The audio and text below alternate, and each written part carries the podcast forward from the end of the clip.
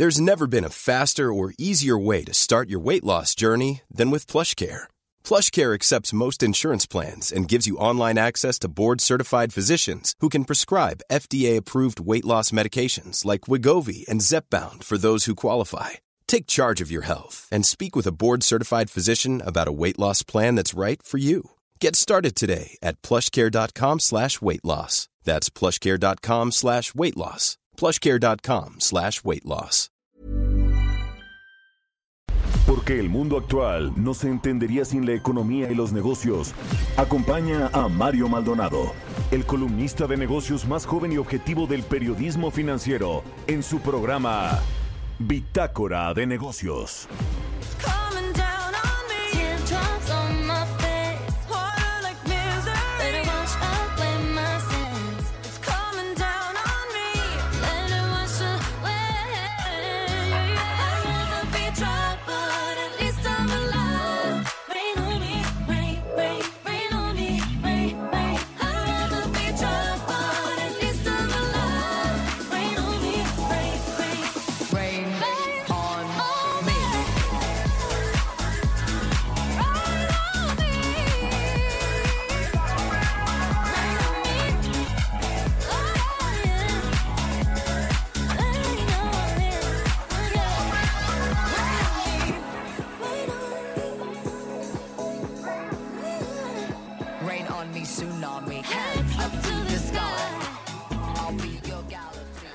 ¿Qué tal? ¿Cómo están? Muy buenos días. Bienvenidos a Bitácora de Negocios. Yo soy Mario Maldonado. Me da muchísimo gusto saludarlos en este viernes. Por fin viernes. Hoy es viernes 19 de marzo del 2021. Saludo con mucho gusto a quienes nos escuchan a través de la 98.5 de FM aquí en la Ciudad de México, en Guadalajara, Jalisco por la 100.3 de FM y en Monterrey, Nuevo León por la 90.1 de FM. Arrancamos este día con música, como siempre, aquí en el programa en Bitácora de Negocios. Esta semana estuvimos escuchando canciones de los ganadores del Grammy 2021, donde las artistas femeninas fueron las grandes protagonistas de esta edición número 63 de los premios que entrega la Academia de Grabación de los Estados Unidos. Esta canción es de Lady Gaga y Ariana Grande. Se llama Rain on Me. Es una pues canción. Son, fueron ganadoras Lady Gaga y Ariana Grande a, mejor actuación pop en dúo o grupo. Así que bueno, pues cerramos la semana con un poco de pop, que es el género preferido de mi productor eh, Jesús Espinosa. Así que bueno, pues creo que le cayó muy bien eh, este día eh, las canciones ganadoras del Grammy. Bueno, vamos a entrarle ahora sí a la información. Hablaremos con Roberto Aguilar, como todos los días, tempranito aquí en Bitácora de Negocios, sobre los temas financieros más relevantes. Francia regresa al confinamiento y Alemania prolongaría restricciones. Bueno, pues tercera ola en, en Europa y en México, pues no sé si ya estamos en la segunda, en la tercera, más bien nunca se logró controlar o aplanar esa famosa curva que tanto decía el presidente Hugo López Gatel. Eh, Vladimir Putin le pide a Joe Biden una reunión pública para aclarar las acusaciones mutuas. Bueno, ¿ante qué estamos? Eh? No quiero decir una guerra fría de nueva cuenta, pero se está más bien calentando la situación entre Estados Unidos y Rusia de nueva cuenta con estos dichos de Joe Biden con respecto al, pues a que es un asesino, así, tal cual. Joe Biden, digo, Vladimir Putin. Vamos a hablar también con Roberto sobre que el gobierno federal pagará parte de la deuda de Pemex. Ya se había anunciado algo de esto, vamos a entrarle a los detalles. Platicaremos también con la maestra Delia Paredes, asociada del Consejo Mexicano de Asuntos Internacionales, sobre el eh, organismo de la ONU. La ONU eleva a 4.7% la previsión de crecimiento económico mundial. Eh, vamos a entrarle a este tema para 2021. Todas, todas estas proyecciones en Estados Unidos traen ya un 6.5% de expansión del Producto Interno Bruto. En México se elevó a un promedio de entre 5 y 5.5% por parte de la Secretaría de Hacienda, que es casi siempre de los más optimistas. Así que parece ser que hay cada vez mejores proyecciones en cuanto a la recuperación económica, no solo en Estados Unidos, en México, sino en el mundo entero. Y vamos a entrarle a ese tema con la maestra Delia Paredes. Hablaremos también con Carlos Capistrán, economista en jefe para México y Canadá del Bank of America.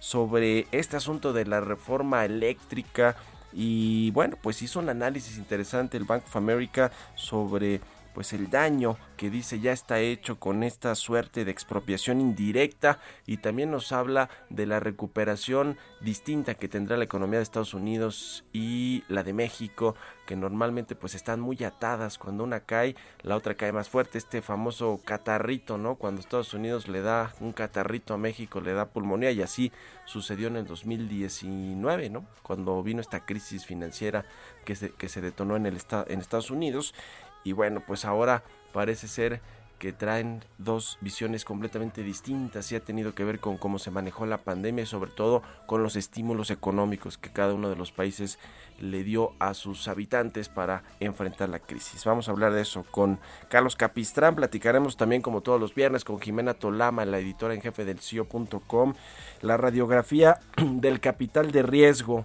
en plena, en plena pandemia, la innovación no se detuvo en Latinoamérica, además de las últimas empresas mexicanas que avanzan en inversiones y autorizaciones regulatorias, estas empresas fintech, las tecnológicas que ya operan aquí en México. De todo esto vamos a platicar hoy aquí en Bitácora de Negocios, así que quédense con nosotros. Son las 6 con 7 minutos, tiempo del centro de México. Vámonos ahora con Jesús Espinosa, quien ya tiene el resumen de las noticias más importantes para comenzar este viernes.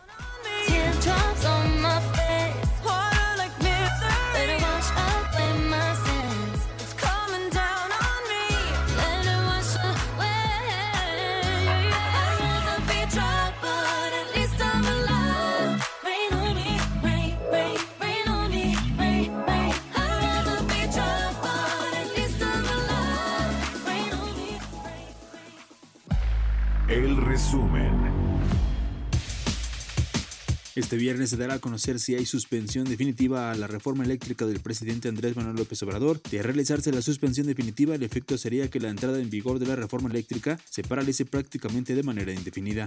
También el presidente Andrés Manuel López Obrador mencionó que México podría recibir 300 mil millones de pesos en ingresos adicionales si los precios del petróleo se mantienen altos. La Conferencia de las Naciones Unidas sobre Comercio y Desarrollo estimó un repunte del PIB de México de 4% en 2021, un punto porcentual por arriba de su dada a conocer en septiembre pasado.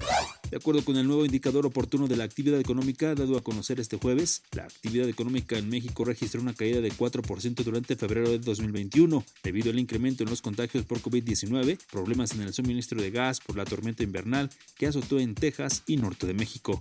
Octavio Romero, director general de Petróleos Mexicanos, pronosticó que Pemex espera incrementar la producción de crudo a 2 millones de barriles diarios, debido a que se encuentra en un nivel de 1.752.000 barriles. También el directivo de Pemex estimó que la deuda de petróleos mexicanos, que supera los 110 mil millones de dólares, tendrá una reducción de 6.412 millones de dólares al término del 2021. Esto gracias a una menor carga fiscal, ya que el gobierno absorberá sus amortizaciones. Tras darse a conocer que Carlos Romero de Champs tendrá una cuantiosa jubilación, Octavio Romero Oropés afirmó que es lo que corresponde para un trabajador en activo. Yo creo que es muy, muy bueno. Él ya no era dirigente del sindicato. En el tabulador que él tenía este, como, trabajador activo. Él era trabajador activo. Cuando forman parte del sindicato se les da eh, esa posibilidad de ser, tener, mantener su plaza Bitácora de negocios en El Heraldo Radio. El editorial.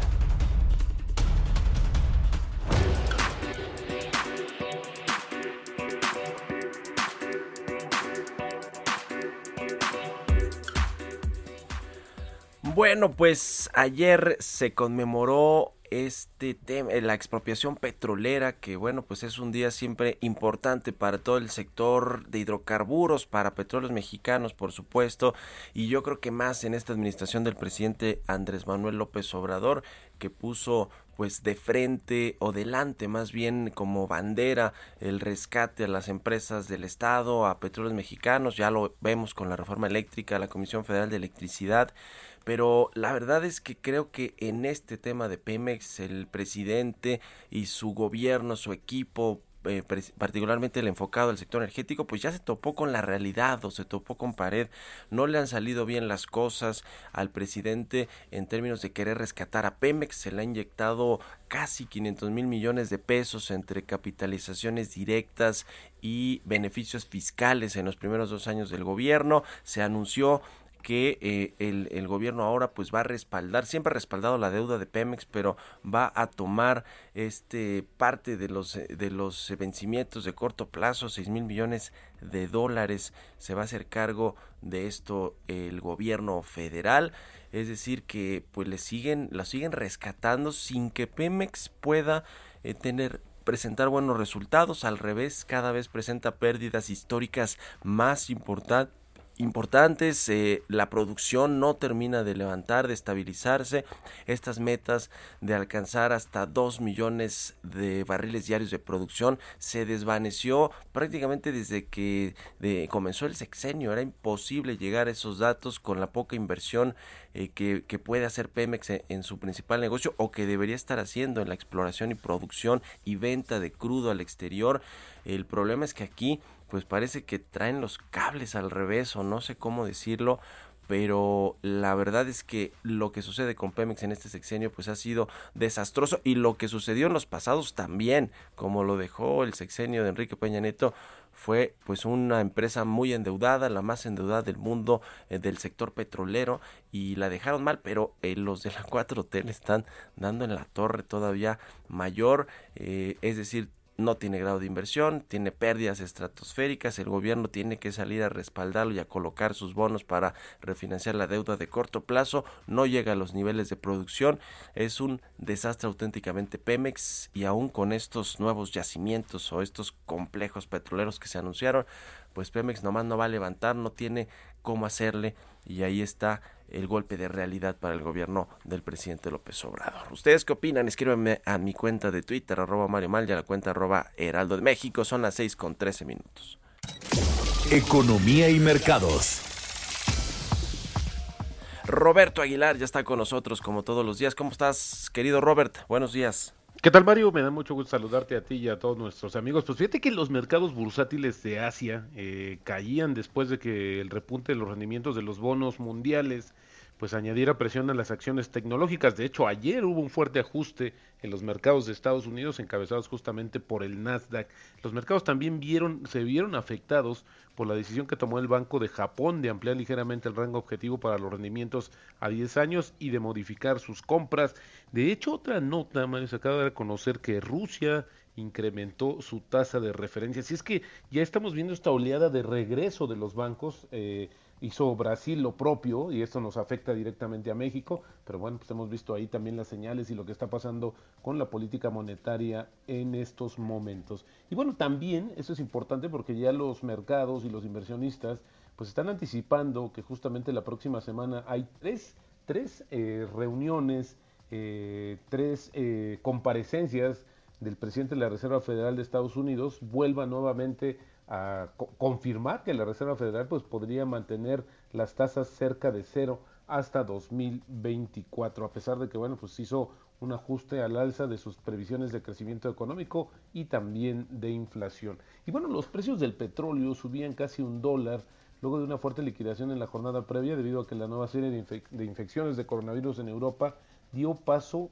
a más confinamientos y pues tumbó las expectativas de una recuperación inminente de la demanda de combustible. Ayer ambos contratos del WTI y el Bren cerraron con un- una caída de más de 7%, más bien del 7%, y bueno, pues esto también en respuesta a que grandes economías de Europa reimpusieron cuarentenas. El tipo, de- eh, aquí también es interesante comentarte que justamente ayer la cotización de la mezcla mexicana sigue en 63 dólares y bueno, pues ayer, como dices, fue un día con muchas declaraciones y temas petroleros. Se habla de cuánto podría recibir el gobierno de México justamente por este incremento del precio internacional del petróleo, pero también había que ver cuánto nos va a costar hacer el subsidio a las gasolinas, amortiguar este efecto para que no suban, siguen subiendo, pero para que no reflejen este incremento de los precios internacionales del petróleo y también la depreciación cambiaria. Y bueno, pues varias regiones francesas gravemente afectadas por la epidemia comenzarán un nuevo confinamiento de cuatro semanas a partir de hoy, pero las escuelas van a permanecer abiertas y el bloqueo será menos estricto que en ocasiones anteriores, esto en Francia. Y por otra parte, el ministro de Sanidad alemán frustró hoy las esperanzas de que se retiren pronto las restricciones por el coronavirus en aquel país, al afirmar que el aumento de los contagios podría obligar a imponer incluso nuevas limitaciones para frenar la propagación. Eh, justamente el lunes la canciller alemana Angela Merkel se va a reunir con los líderes de los 16 estados federados de Alemania para debatir si se prolongan las restricciones en vigor que se aplicaron desde mediados de diciembre y otra parte también de estos dos países, Alemania y Francia, y otros países han anunciado que van a reanudar las, las inyecciones o la inoculación luego de que los reguladores declararan que la fórmula de AstraZeneca es segura, la suspensión del programa hace más difícil superar la resistencia a las vacunas entre algunos sectores de la población y por otro lado Reino Unido anunció que tendrá que bajar el ritmo de sus vacunaciones el próximo mes, esto por demoras en las entregas de las dosis. Así es que estas noticias pues, están haciendo preocupar, preocupar más a los inversionistas sobre esto que podría ser un revés de los avances que ya se habían dado en términos de la vacunación a nivel mundial. Y bueno, las primeras conversaciones de alto nivel entre Estados Unidos y China bajo la administración de Biden tuvieron un comienzo agitado con ambas partes intercambiando fuertes reproches sobre sus políticas en una rara exhibición de posturas que subrayó las tensiones de las relaciones entre ambas potencias. Bueno, como habíamos dicho, esta reunión se celebró en Alaska y luego siguió a las visitas de autoridades estadounidenses a sus, aliados Japón y Corea del Sur. Pero bueno, nada, no, no hay un buen eh, resumen, no, no hay un buen reporte de lo que sucedió en este primer encuentro, así es que podría más bien, es más probable que se tensen más estas relaciones. Y por otro lado, hablando de estas relaciones de Estados Unidos con el mundo, el presidente de Rusia, Vladimir Putin, dijo que él y Joe Biden deberían mantener conversaciones en los próximos días que podrían emitirse en vivo, luego de que el mandatario estadounidense dijera que pensaba que Putin era un asesino y los lazos bilaterales cayeran a niveles posteriores a la Guerra Fría. Así, eh, la última vez, fíjate que hablaron justamente ambos líderes fue el 26 de enero, poco después de que Biden asumiera el cargo, ahí recibió la llamada de Putin, de Vladimir Putin, pero ahora pues están pidiendo hacer justamente esta situación. Y fíjate que esto que comentas, Mario, pues sí generó mucha expectativa, muchas dudas en el mercado.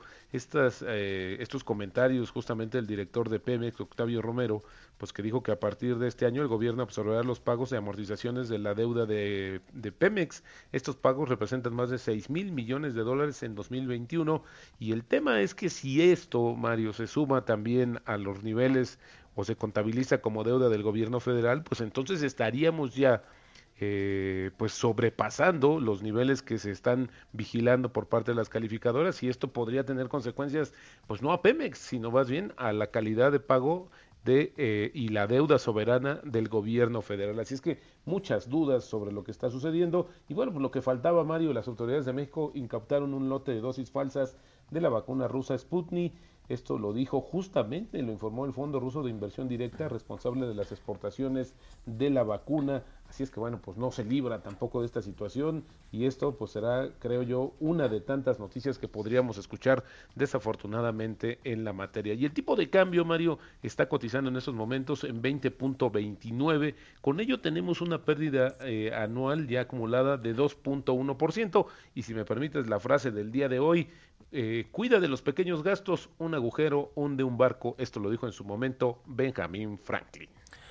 Pues ahí está el tema. Muchas gracias, Robert, y muy buenos días. Al contrario, un abrazo. Roberto Aguilar, síganlo en Twitter, Roberto AH, son las 6 con 20 minutos, vamos a otra cosa. Mario Maldonado en Bitácora de Negocios.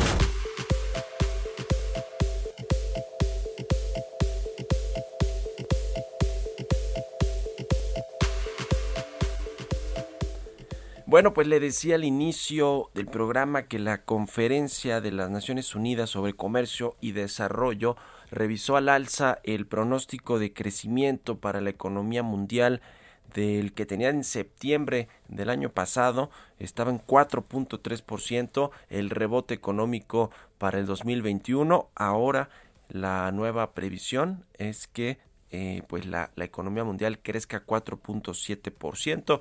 Por supuesto que estos, estamos hablando pues precisamente de los promedios de proyecciones que tienen todos los países. Eh, Estados Unidos ya le decíamos 6.5% según lo que dijo la Reserva Federal de este país en 2021, es decir, pues es, es, algo histórico para los Estados Unidos, pero vamos a platicar de estos detalles con la maestra Delia Paredes, asociada de Comexi. Delia, ¿cómo te va? Muy buenos días. Hola, ¿qué tal? Muy buenos días. Pues este eh, cambio en los pronósticos que hace la Conferencia de las Naciones Unidas sobre Comercio y Desarrollo, ¿qué nos dice sobre lo que viene en el 2021 en términos de recuperación económica mundial? Pues este, este organismo efectivamente se une al optimismo que ya hemos, hemos visto. Eh, la semana pasada veíamos a la OSD también incrementando los pronósticos para el crecimiento mundial y esta semana pues toca la UNCTAD que revisa al alza su crecimiento para el, el mundo a 4.7%, y básicamente es por el estímulo fiscal en, en, Estados Unidos, ¿no? Las mayores revisiones cuando vemos a las previsiones de crecimiento se las hacen a, a este país, que además es de los únicos que al final quedará, eh, pues, según, según el reporte, mucho más cerca de los niveles o inclusive por arriba de los niveles que tenía previos a la, a la pandemia en términos de, de PIB. ¿Cómo ves el caso de Estados Unidos, Delia, con este ajuste también que hizo la proyección de crecimiento la Reserva Federal hasta 6.5%, cuando en los últimos 10 años el promedio de crecimiento de los Estados Unidos era de 2.3%? Allí sí hay recuperación. Efectivamente, mientras en muchos otros países estamos solamente hablando de una reactivación económica este año, en Estados Unidos efectivamente el esfuerzo pues tanto del punto de vista monetario como fiscal, lo que van a, ayudar es a que veamos una recuperación de la actividad económica, obviamente con una estrategia de vacunación bastante interesante, pues ya ves, Biden ha llegado a su objetivo que tenía a principio del año casi a, la mitad del, del tiempo, pues 55 días, ¿no? O algo así, ya había logrado las 100 mil, los 100 mil vacunados. Y, y, pues el mundo está básicamente en espera de cómo se lleva este proceso y esta contención de la, de la vacuna. La propia UNTAD en su reporte, pues de lo que habla es precisamente, esto es como una actualización del documento que había pasado, en, que había publicado a finales de 2020, donde su perspectiva de la distribución de la vacunación no era tan buena. Uh -huh. Bueno, pues ahora cambió y es totalmente favorable aunque bueno, pues todavía tiene sus, sus riesgos, ¿no? Sí, ahora este estudio de la Conferencia de las Naciones Unidas que se llama De la sartén al fuego habla de, o un, ve como un principal riesgo el regreso equivocado a la austeridad. A mí me suena mucho esa palabra aquí a lo que hace el gobierno federal del presidente López Obrador. ¿Qué, qué opinas de esto? ¿Está equivocada la estrategia de no inyectarle recursos a la economía, eh, es decir, con estos planes contracíclicos en 40 segunditos, Delia? Bueno, pues básicamente eh, la, el, eh, digamos, la diferencia en las proyecciones de todas estas instituciones está en cuál es el estímulo que has dado, no solo para la contención del, de la pandemia, sino ahora los planes para incentivar la recuperación. Y yo creo que esa sí va a ser la, la gran diferencia pues lo está haciendo por lo menos en los en las proyecciones que tiene Estados Unidos y México, dos economías muy sincronizadas que bueno, pues ahora van a tener crecimientos distintos de su de sus economías precisamente por los apoyos eh, estímulos económicos, financieros, fiscales que dieron los gobiernos respectivamente. En fin, ya lo estaremos viendo. Te agradezco mucho, eh, Delia Paredes, asociada de Comex, que hayas estado aquí en el programa y muy buenos días. Buenos días, muchas gracias. Que Salud. estés muy bien. Vamos a hacer una pausa, regresamos con más aquí a Bitácora de Negocios.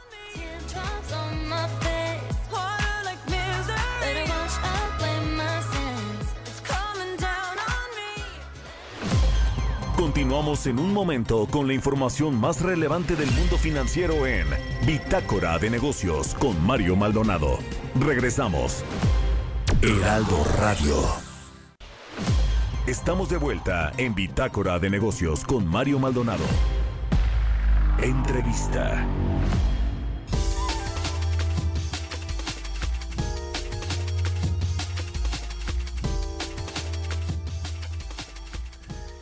Ya estamos de regreso aquí en Bitácora de Negocios. Son las 6 de la mañana con 30 minutos, tiempo del centro de México. Vamos a platicar con Carlos Capistrán, economista en jefe para México y Canadá del Bank of America Securities. ¿Cómo estás, Carlos? Muy buenos días. Hola, ¿qué tal, Mario? Muy buenos días. Gracias por tomar la llamada. Eh, a ver, vamos por, por partes. Este asunto de la reforma eléctrica que ha generado pues eh, tantas críticas eh, eh, pues por, por parte de los analistas, los expertos del sector eh, sobre pues lo nocivo que podría ser para la economía mexicana, la confianza de los inversionistas y demás. Ustedes en un análisis pues lo ven como una expropiación indirecta, algo similar a lo que ya había dicho también el Consejo Coordinador Empresarial. Cuéntanos cómo ves este tema de los efectos que va a generarle a México la reforma que presentó el presidente y que se aprobó fast track ahí en la Cámara de Diputados en el Congreso Federal. Pues mira, nosotros lo que lo que estamos viendo es en un análisis vimos cómo cómo se mueve la economía mexicana respecto a la economía de Estados Unidos. Como tú sabes, desde el TLC, desde mediados de los 90, se mueven juntas. Pero ya habíamos notado que desde 2018, finales del 2018, las economías han estado más separadas, ya no se mueven tan juntas. Y lo que estamos viendo hacia adelante es que en esta recuperación muy importante que esperamos para la economía de Estados Unidos, pues creemos que la economía de México se va a quedar rezagada respecto a este boom tan tan tan importante que estamos viendo en Estados Unidos. Entonces la pregunta es por qué, eh, y, y- e identificábamos varios factores, y uno de ellos es pues esta incertidumbre política económica, y, uno de los factores dentro de esa incertidumbre es el cambio en las reglas del juego, ¿no? Que, que, que ocurre, que ya ha ocurrido en varias ocasiones, y este es el último de esos cambios que tú mencionas, ¿no? La ley de, eh, a la, la reforma a la ley eléctrica pues cambia las reglas del juego y al cambiar las reglas del juego hace que los activos de algunas empresas que ya habían invertido en el sector pues pierdan valor, ¿no? Y, al, y, y entonces al perder valor pues es un problema para generar mayor inversión. Entonces pues creemos que es algo que va a ser, eh, va a desincentivar mayor inversión en el sector y en otros sectores también. Eh, y por lo tanto es uno de los factores pues que hace que a pesar de que Estados Unidos vaya a crecer tanto este año y el que sigue, pues México no va a poder eh, tener esas mismas tasas de crecimiento. Ujú. ¿Cómo ves el tema de la relación con los Estados Unidos y el TEMEC, que si se están violando, transgrediendo eh, algunos de los acuerdos que están incluidos en esta renovación del tratado comercial con Estados Unidos y Canadá? ¿Crees que por ahí vendrá algún problema? Eh, yo he leído algunas eh, eh, pues quejas ya de la barra de abogados de Nueva York con Donald Trump todavía eh, las asociaciones eh, comerciales, empresariales de Estados Unidos se quejaban de los cambios en el sector eléctrico que discriminaban a los extranjeros. Eh, ¿Crees que va a, romper, digamos, por ahí el, el- el hilo de la relación México-Estados Unidos en términos comerciales o la buena relación, pues, con el TEMEC? Pues mira, no es que se vaya a romper la relación, pero sí efectivamente, como decíamos, pues es un cambio en las reglas del juego. Eh, y entonces, eh, una de las ventajas que tiene el TEMEC es que precisamente pues da protección a la inversión. eh, en este caso, de empresas de Estados Unidos y empresas canadienses que han invertido en México. Tenemos otros tratados comerciales en México, como sabes, con Europa, etcétera, y en esos tratados también hay, hay cláusulas que protegen la inversión. Entonces, si te cambian las reglas del juego y esas, ese cambio hace que tus activos pierdan valor, bueno, pues estos acuerdos comerciales te dan herramientas para poder eh, ir a, a quejarte, ¿no? Y tratar de recuperar parte, pues, de esa inversión que ahora se, se, va a ver disminuida. Entonces, sí es cierto, esperamos que empresas, tanto en Estados Unidos como en Canadá, en otros países, usen los acuerdos comerciales que tienen con México, pues para, eh, como tú dices, ¿no? Quejarse y tratar de, de recuperar parte de, de lo que van a perder ahora con, con este cambio de reglas, ¿no? Entonces, también eso puede ser costoso eh, para, para el gobierno mexicano. Entonces, tiene una serie de repercusiones negativas, ¿no? Desincentiva la inversión, va a ser costoso eh, para el gobierno, eh, y además, recuerda que es inversión en algo pues que se necesita, ¿no? Y el motor de crecimiento más importante de México es que es la manufactura probablemente eh, y, ciertamente pues esto no es una buena noticia hacia adelante porque no eh, va a tener la energía necesaria para seguir creciendo. Ujú. Pues sí, la verdad es un tema que, que pone en riesgo también pues el- las inversiones en el sector energético, el sector eléctrico que son estratégicas también y que habían sido muy cuantiosas en los últimos eh, 20 años por lo menos cercanas a las a los 44 mil millones de dólares. Este asunto de la sincronía eh, Carlos, entre las economías de México y Estados Unidos con los ah, apoyos eh, fiscales, eh, financieros, económicos que eh, por parte del gobierno de Estados Unidos pues sí han sido muy grandes, ¿no? Este último de 1.9 billones de dólares, mientras que en México pues ha habido muy pocos apoyos, una política contracíclica casi inexistente. Eh, eh, ¿cu- ¿Cuánto va a abrir la brecha entre el, desarrollo y el crecimiento de las economías? No sé si el mejor indicador no sea necesariamente el Producto Interno Bruto, pero a lo mejor el PIB per cápita, en fin, entre, entre eh, pues México y Estados Unidos. O sea, ¿sí ves tú un ensanchamiento, digamos, un aumento en la brecha de cómo, de cómo están estos dos países, México y Estados Unidos? Sí, sí, mira, fíjate, te decía desde, desde ya eh, tiempo atrás, ¿no? Por ejemplo, en el 2019 hay que recordar que Estados Unidos estaba creciendo arriba del 2% y pues México ya teníamos una recesión, ¿no? Ya estábamos en números negativos. Entonces, desde ahí se empieza a abrir la brecha y luego el año pasado, enfrentando el mismo virus, ¿no? El COVID, pues la economía de Estados Unidos cae 3,5%, México cae 8,5%. O sea, hay cinco puntos porcentuales que, pues, digamos, no se explican por el virus. Ahí, eh, la pregunta es qué pasó ahí. Y una de las cosas que decíamos es, bueno, esta incertidumbre política, la otra es la que tú mencionas, eh, políticas económicas muy distintas, ¿no? Una respuesta económica muy distinta.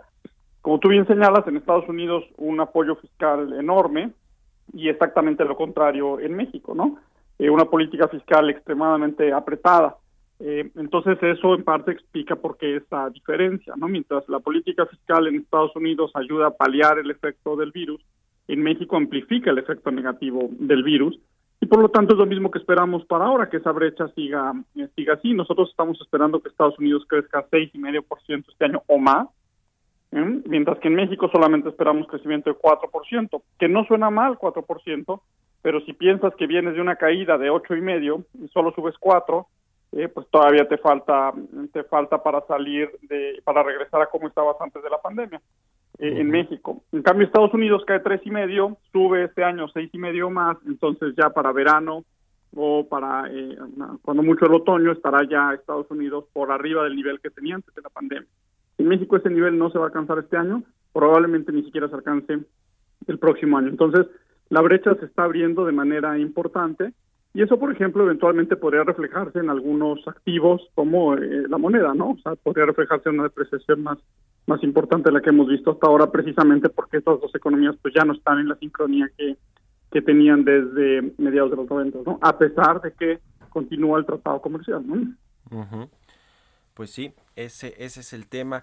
Eh, ahora, paradójicamente, o bueno, ni tan paradójicamente, pero Estados Unidos nos va a ayudar en la recuperación económica. A mí me da la impresión de que este ajuste que hizo la Secretaría de Hacienda a la perspectiva de crecimiento de México a un 5 y 5.5%, aunque pues la mayoría del, del mercado del consenso está más abajo de eso, pues es por los Estados Unidos, ¿no? Por este eh, paquete tan importante de estímulos económicos y que van a ayudarle pues no solo a las exportaciones mexicanas, sino a las remesas y a eh, en, en general es lo que está mejorando las proyecciones de México porque en el mercado interno el consumo doméstico no se ve que vaya a recuperarse pronto o por lo menos si se recupera que lo haga de forma sostenida y sólida, ¿no, Carlos? Sí, mira, claramente la economía mexicana está, está creciendo a dos velocidades y, y la forma más fácil de verlo e ilustrarlo es con el sector automotriz. Si tú ves las exportaciones del sector automotriz, esas desde finales del año pasado ya estaban creciendo año contra año, ¿no? Y siguen y siguen creciendo. Eh, pero si tú ves las ventas de autos domésticas, esas todavía están 20% por debajo de las del año pasado. Entonces, la recuperación en las exportaciones de autos de México hacia Estados Unidos tuvieron una recuperación en B, la famosa recuperación en B, o sea, muy rápida, muy bien. Eh, mientras que la venta doméstica de autos en, en México, pues más bien es como una L, ¿no? Prácticamente hubo un pequeño rebote después de la peor parte de la pandemia, pero después se estancó. Entonces, efectivamente, pues como, como mencionas, tenemos estas dos partes. Entonces, lo que le está ayudando a la economía de México es que Estados Unidos ha estado creciendo bien, que va a seguir creciendo bien, y eso le va a ayudar, y por eso traemos algo de crecimiento, ¿no?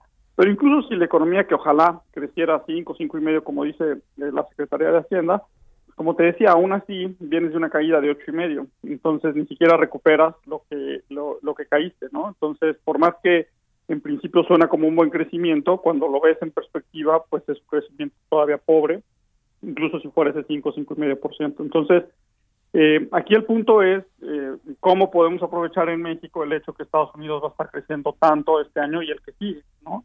Y probablemente la respuesta pues pasa más por tratar de apoyar la reactivación doméstica para poder hacer que no solo sea el crecimiento de Estados Unidos el que nos ayude, sino también algo doméstico y así lograr tasas de crecimiento más altas. ¿no? Este tema de la reforma eléctrica o la contrarreforma energética del presidente López Obrador, eh, digamos, ¿a qué nivel ves el, el, eh, el golpe a la confianza de los inversionistas, más allá, digamos, de lo que sucede en términos medioambientales, con, de competencia económica, de llegada de, de, nuevas inversiones o, o de, o del tema jurídico con los contratos y demás. Eh, ¿Lo ves similar a lo que sucedió con el aeropuerto de Texcoco, Carlos, cuando llegó el presidente y lo canceló y pues mandó una mala señal, por lo menos eso dicen los inversionistas y, y los expertos? Eh, ¿Es un parteaguas lo que está sucediendo con esta reforma al sector eléctrico? Pues desgraciadamente no es un parteaguas en el sentido de que no es la primera vez, ¿no? Más bien es la confirmación La confirmación. de lo que ya parece ser una política mm, clara de cambio de reglas de juego en, eh, eh, en diversos momentos y de destrucción de valor. ¿no? Porque una constante de lo que estamos viendo en algunas de las políticas es que es que se destruye valor eh, y entonces eso pues ciertamente no es algo conveniente para la inversión eh, y si bien es difícil estimar cuál sería el impacto hacia adelante pues sí podemos ver el impacto eh, que han tenido ya otras de las políticas y, y por ejemplo vemos que el año pasado la inversión en México cayó 20% casi no el número exacto es 18% año contra año es una contracción terrible. Y el año pasado también la inversión como porcentaje del PIB fue la más baja que hemos tenido pues en décadas, ¿no? Eh, entonces se puede ver el impacto de políticas similares eh, en la inversión y bueno pues hacia adelante uno debería estimar que por lo menos el impacto seguirá siendo algo similar, digamos, ¿no? O sea, con una inversión que, que, que, no sube, ¿no? Finalmente, Carlos, este tema de la austeridad, le- leí hace ratito un, eh, un reporte de la Conferencia de las Naciones Unidas sobre Comercio y Desarrollo que elevó la proyección de crecimiento mundial a 4.7%, pero se refería al tema de la austeridad. Dice que uno de los principales riesgos para el panorama mundial es un regreso equivocado a la austeridad y a mí pues me suena y, y lo, y lo, eh, lo relaciono directamente con lo que sucede en México y con lo que sucedió pues con la crisis, ¿no? Que no hubo estos apoyos y que más bien hubo recortes al gasto y a, a, lo- a los sueldos de los funcionarios públicos, en fin. Eh, ¿Cómo ves este tema de la política de austeridad del gobierno y de, y de no endeudarse, por lo menos no de la forma que lo hicieron otros países? Bueno, mira, eh, justo hoy en la mañana salieron los datos de demanda agregada en México, ¿no? Y ahí ves eh, por el lado de la demanda cómo están los componentes, por lo menos como estaban al cuarto trimestre, y vemos que el único componente que se mantenía negativo en términos de tasa de crecimiento al final del año pasado era justamente el gasto de gobierno, ¿no? Eh, mientras los demás componentes están creciendo ya, el gasto de gobierno sigue eh, sigue siendo eh, algo que no le ayuda a crecer eh, a la economía.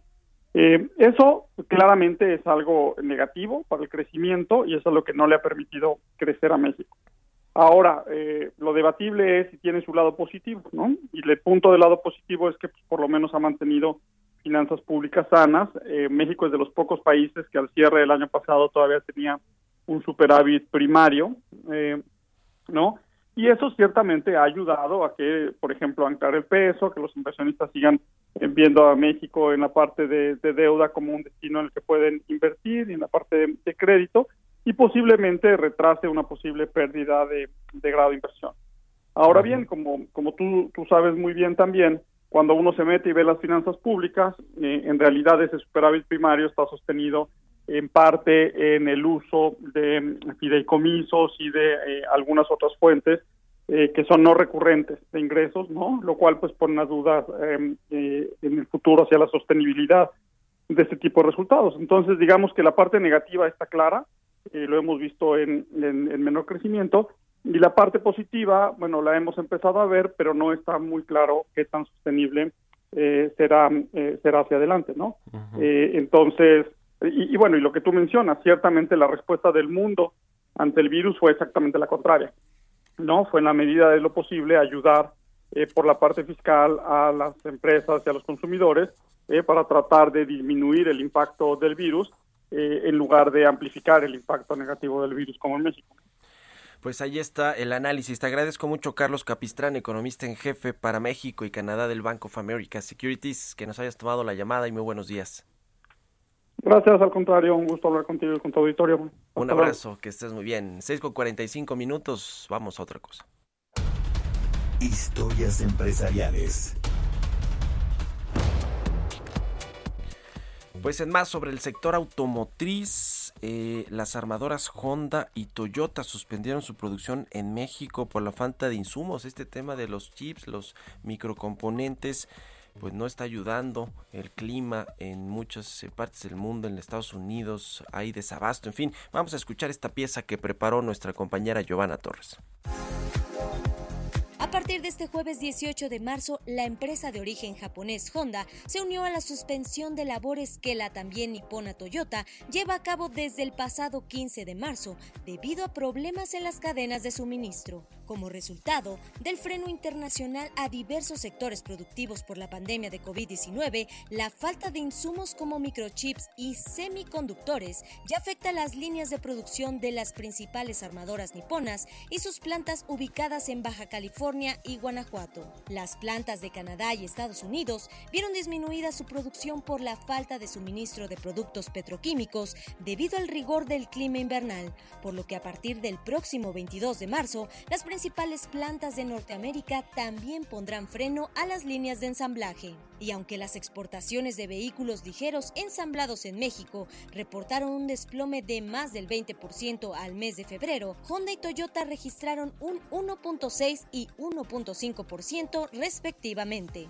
Toyota ha manifestado que este cese de labores no afectará a los trabajadores y actualmente ambas empresas buscan frenar el impacto de la situación y dar cumplimiento a sus clientes ante un panorama que aún dista de ser normal y que prevé que el abasto de microprocesadores se estabilice para el segundo semestre de este 2021. Para Bitácora de Negocios, Giovanna Torres.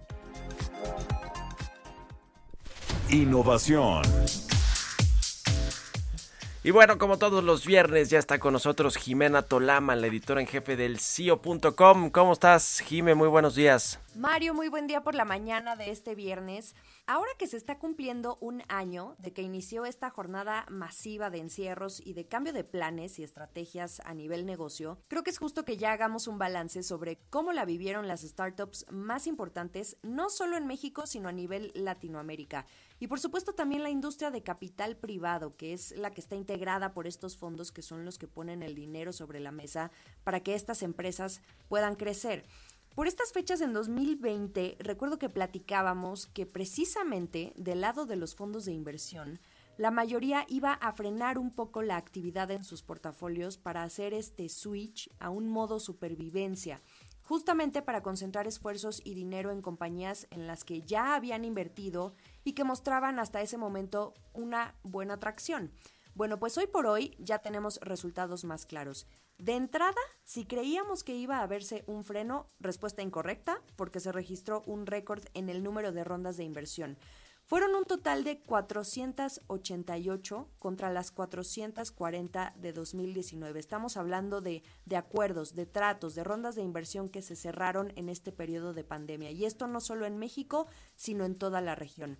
Y la verdad es que nada mal para un año de crisis, y la mayoría por lo que ya sabemos. Si hubo un componente digital o en tu empresa, tenías tú eh, un pase automático a la era de bonanza que se abrió con los cambios en el consumo. Ya fueras una compañía de salud, de bienes raíces, delivery, e-commerce, el sector que me digas. Y de hecho, en este periodo también de pandemia se formaron nuevos unicornios, como el caso de Kavak en México, esta plataforma de compraventa de autos usados, eh, de la que hemos hablado mucho en tu programa y que ya hasta ahorita anda patrocinando eventos de clase mundial como la Fórmula 1. También tenemos otro unicornio que se formó en este periodo pandémico en Uruguay, una fintech de pagos que se llama De Local. Eh, también otra fintech, pero brasileña, que también incluso ya inició operaciones en México, que se llama Creditas. Ahora, este título de unicornios lo ganaron gracias a esas grandes cantidades de dinero que estuvieron recibiendo de sus inversionistas, que lo que hace es elevar su valuación, lo que tú vales como empresa por todo lo que haces. Para quienes nos escuchan, recordar que un unicornio es una empresa que alcanza un valor de mil millones de dólares o más. Hay una empresa de inteligencia muy famosa que monitorea estas industrias que se llama CB Insights. Ellos reportan hasta ahorita que en Latinoamérica ya hay 11 unicornios. La mayoría se están ubicando en Brasil, Colombia, Uruguay y por supuesto ahora en México con una, pero ya es ganancia. No podemos dejar de mencionar tampoco esta fintech brasileña Nubank, eh, que justamente comenzó a ofrecer su tarjeta de crédito en México cuando inició el confinamiento y le fue muy bien porque las solicitudes se dispararon e incluso había lista de espera. También está Rappi, por ejemplo, de la que también hemos platicado, que creció en sus servicios más allá que solo la entrega, eh, incluso se alió con bancos o con otras grandes empresas hasta en términos eh, turísticos. Y ahora, por el lado de los fondos de capital, ellos también ganaron mucho. ¿Cómo? Pues con retornos de inversión, sobre todo cuando las empresas son vendidas o salen a bolsa. Hay una asociación a, nivel Latinoamérica que se llama LAFCA, que hace un seguimiento de esto y lo que reporta es que los inversionistas vieron regresar a sus carteras aproximadamente unos 11 mil millones de dólares. Y esto ocurrió principalmente en Brasil, que por cierto es uno de los países ahorita con más casos y muertes por COVID, pero en términos económicos y de negocios ha mantenido un poco el equilibrio. Y la verdad es que otra cosa que estamos viendo también mucho es que las startups cada vez están saliendo más al mercado de valores ya a financiarse. Esto te habla de una nueva tendencia que esperemos que también pronto veamos en México, en donde ya están buscando dinero eh, o, o financiamiento a gran escala. Y bueno, con esta bonanza que estamos observando en esta industria tan importante de capital emprendedor, que es la que está ayudando a transformar las economías por medio de empresas 100% tecnológicas, ¿qué hay que observar en México?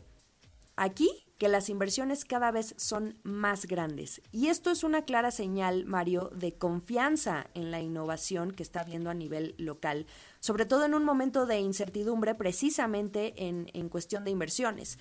En 2020, la MEXCAP, que es esta asociación de capital privado, que es la que monitorea todo esto en México, eh, en 2020 ellos reportan que los montos de inversión superaron los 10 millones de dólares. Esto es un récord histórico, porque fue cinco veces más que lo que los inversionistas dieron en 2019 a las startups, cuando reinaba un poco más la cautela y soltaban hasta 2 millones de dólares nada más. Eh, entonces, la verdad es que es un salto gigante el que dieron y otra vez en, en, un año bastante complicado en términos económicos. México ahorita tiene alrededor ya de 580 startups y contando, seguimos en ascenso. Mucho ojo también a estas startups de tecnología en bienes raíces, delivery y fintech, que por cierto, eh, eh, con estas últimas, las fintech, los reguladores ahora sí ya se pusieron las pilas y comienzan a dar permiso para que operen bajo esta ley que se creó para ellas, en la ley de tecnología financiera. Ya van cuatro autorizadas, eh, tres de ellas esta semana pero son cuatro de ochenta y tantas. Eh, todavía falta un largo camino por, recorrer, pero al menos avanzan en ese tema. En el CIO, por supuesto, vamos a estar dando seguimiento a toda esta industria y lo que pase en los próximos meses que serán clave para estos negocios digitales en términos de mercado, inversión y regulación, Mario. Gracias, Jime. Muchas gracias a Jimena Tolama, editora en jefe del CIO.com. Ya casi nos despedimos. Les recomiendo la portada del Heraldo de México en su versión impresa y digital. La Auditoría Superior de la Federación detecta desfalco de 3 mil millones de pesos en Chiapas, pagos a profesores fallecidos y dados de baja encontró la Auditoría Superior en su, en su informe del 2019. Vamos pues a ver qué dice ahí quién era gobernador de esa entidad en este, en este año, en el 2019. Con esto llegamos al final de Bitácora de Negocios. Muchas gracias por habernos acompañado este viernes y toda la semana aquí en el programa. Quédense en el Heraldo Radio con Sergio Sarmiento y Lupita Juárez y nos escuchamos el próximo lunes tempranito a las 6. Buenos días y muy buen fin de semana.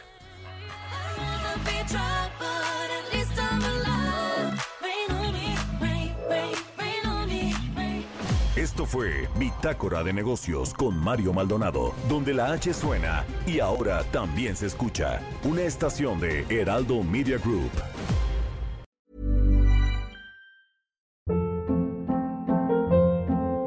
Hold up. What was that? Boring. No flavor. That was as bad as those leftovers you ate all week. Kiki Palmer here, and it's time to say hello to something fresh and guilt-free. Hello Fresh. Jazz up dinner with pecan-crusted chicken or garlic butter shrimp scampi. Now that's music to my mouth. Hello Fresh. Let's get this dinner party started. Discover all the delicious possibilities at hellofresh.com.